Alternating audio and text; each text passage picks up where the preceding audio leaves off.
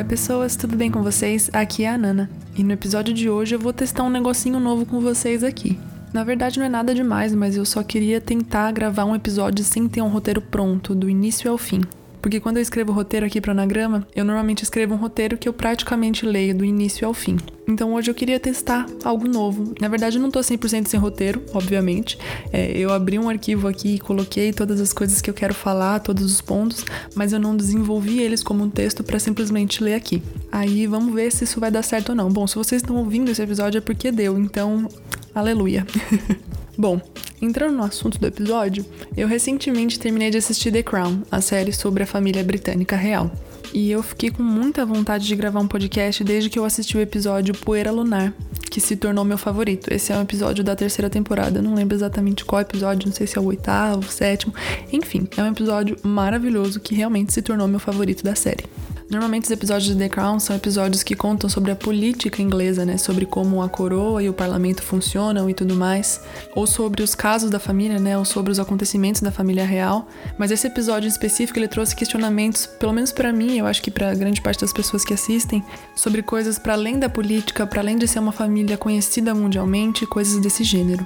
Antes de qualquer coisa, é preciso falar para quem não sabe, quem não viu a série, que ela mistura os acontecimentos reais, os fatos com ficção. Então, muitas das coisas que acontecem, inclusive as coisas que eu vou falar aqui sobre esse episódio, podem ser que não sejam reais e foram simplesmente inventadas pelo roteiro, que foi brilhante. Esse episódio, Poeira Lunar, ele é focado no Philip, o marido da Rainha Elizabeth, que inclusive faleceu essa semana, ou no caso, semana passada, porque esse episódio tá indo pro ar na semana seguinte do acontecimento. Enfim, dito isto, eu acredito que grande parte do que acontece nesse episódio com o Philip é ficção, a gente não tem como saber se é real ou não, mas eu gosto muito de pensar nas questões que esse episódio mesmo traz. Nesse episódio, o Philip começa a demonstrar muita insatisfação com a vida que ele tem. Ele acha tudo muito monótono, tudo muito sem graça. A gente assiste o Philip indo a vários eventos que ele, como representante da coroa, precisa estar. E são eventos que ele considera muito pequenos, muito sem graça, não tem nenhuma mudança de história grandiosa ou qualquer coisa do gênero envolvida por trás. O episódio começa nos demonstrando a insatisfação do Philip de ir à igreja aos domingos,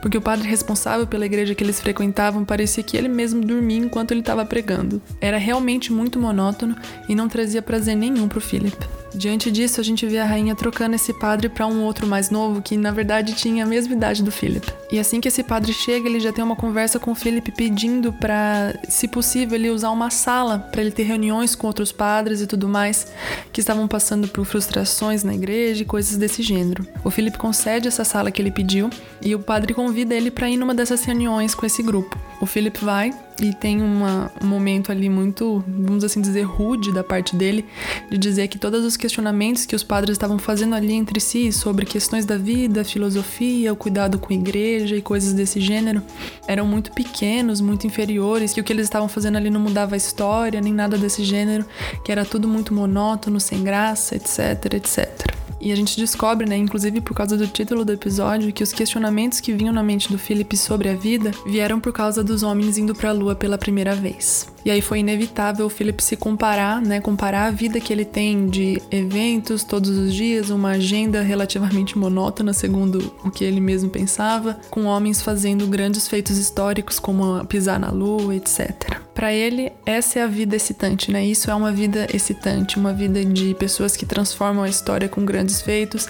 e não a vida dele, que ele levava ali cuidando dos afazeres da coroa. O episódio todo a gente vê ele meio que se comparando, né? Comparando as atividades que ele tem que fazer, o dia a dia dele, com esses homens que foram para a lua e marcaram a história. Até que um dia esses astronautas vão pro castelo de Buckingham e o Philip fica desesperado para ter um tempo sozinho com eles, perguntar coisas mirabolantes sobre como eles se sentiram, marcando a história e coisas desse tipo.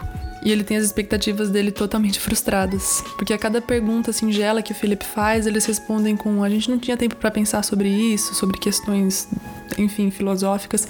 A gente tinha que ir lá e fazer as coisas que precisavam ser feitas. Enfim, acabou. Então todo o glamour que o Philip enxergava com homens indo para a lua caiu por terra ali naquele momento, naquela conversa. E ao mesmo tempo, os astronautas demonstravam um gigante interesse na vida do Philip, em como era morar naquele gigante castelo e coisas do tipo. E aí foi que o Felipe percebeu o motivo de eu ter trazido esse episódio para cá. Que as pessoas vivem histórias diferentes, acontecimentos diferentes, mas uma história não é mais valiosa do que a outra.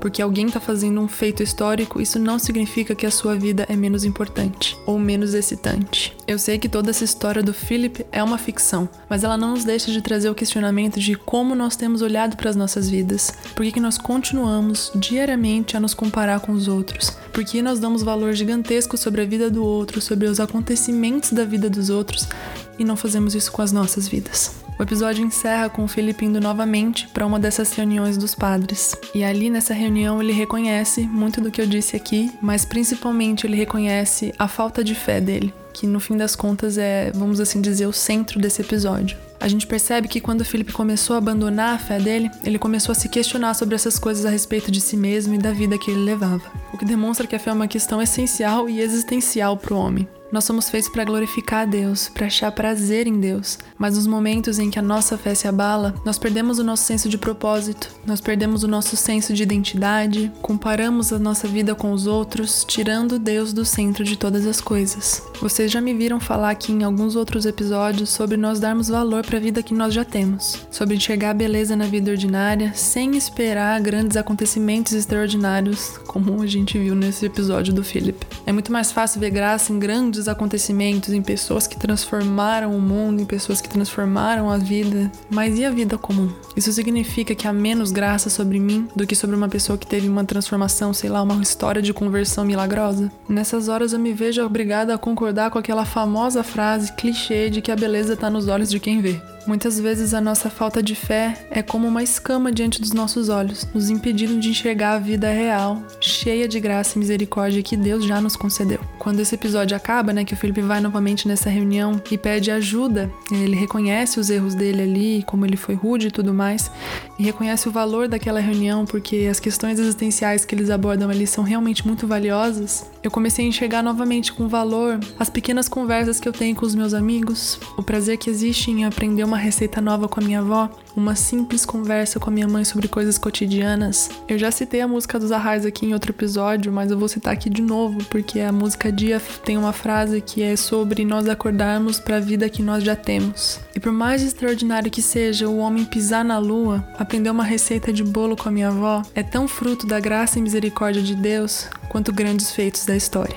E é isso, eu acho que eu não esperava que assistir uma série sobre a vida da família britânica real fosse me fazer pensar sobre a graça de Deus desse jeito, sabe? Sobre como a nossa fé molda a nossa vida de verdade, ou sobre como a falta dessa fé nos faz levantar questionamentos irreais, nos faz enxergar a vida de um jeito que não é real. A fé realmente é uma cosmovisão. Ela muda a forma como nós enxergamos tudo ao nosso redor. É isso. Eu espero que esse episódio sirva para vocês refletirem sobre a graça de Deus que já existe na vida de vocês, com suas famílias, com seus trabalhos, com seus amigos, com a monotonia de um trabalho de segunda a sexta, a beleza da vida comum, de pessoas comuns, com problemas comuns, empregos comuns. É isso. Eu vejo vocês no próximo episódio. Um beijo e um queijo.